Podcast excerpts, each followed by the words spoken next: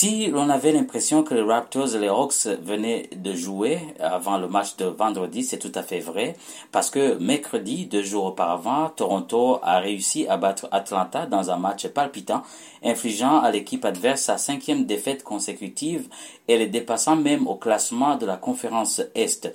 Du côté des Hawks, la question de la disponibilité de DeAndre Hunter se posait encore. Pour le troisième match consécutif, Hunter était incertain et cela a clairement posé des problèmes défensifs à Atlanta, comme on l'a vu lors des deux derniers matchs.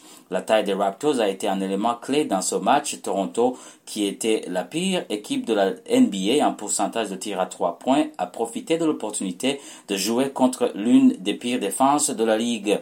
Pascal Siakam a été étincelant avec 33 points, 7 rebonds et 7 passes.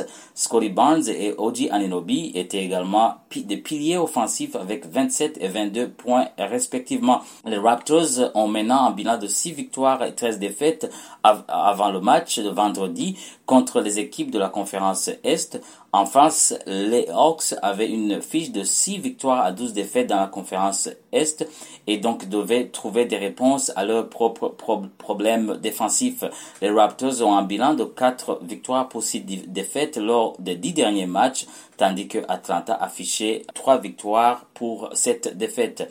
La rencontre donc de ce vendredi entre ces deux équipes promettait d'être passionnante avec des enjeux élevés des deux côtés. Au premier quart-temps, en début de match euh, équilibré a été observé, les Raptors combinant habilement le jeu intérieur et les tirs à trois points, mais Clint Capella des Hawks a dominé sous le panier. Un moment clé à observer vendredi, Pascal Siakam avec 402 départs dans les matchs a surpassé Vince Carter au cinquième rang sur la liste historique des cinq joueurs de départ des Raptors.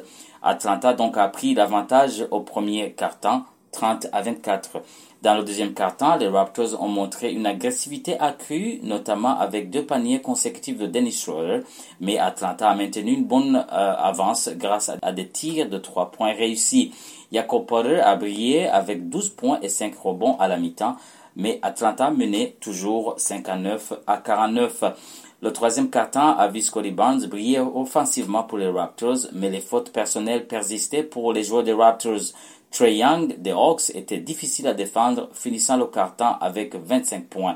Le score à la fin du troisième quart-temps était de 87 à 78 en faveur d'Atlanta.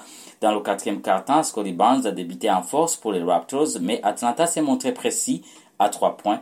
Les Hawks ont pris une avance de 18 points à 7 minutes de la fin du match et ils ont maintenu cette avance jusqu'à la fin. Le score final était de 125 à 104 en faveur d'Atlanta. Les Raptors auront une chance de se racheter lors du prochain match contre les Hornets de Charlotte.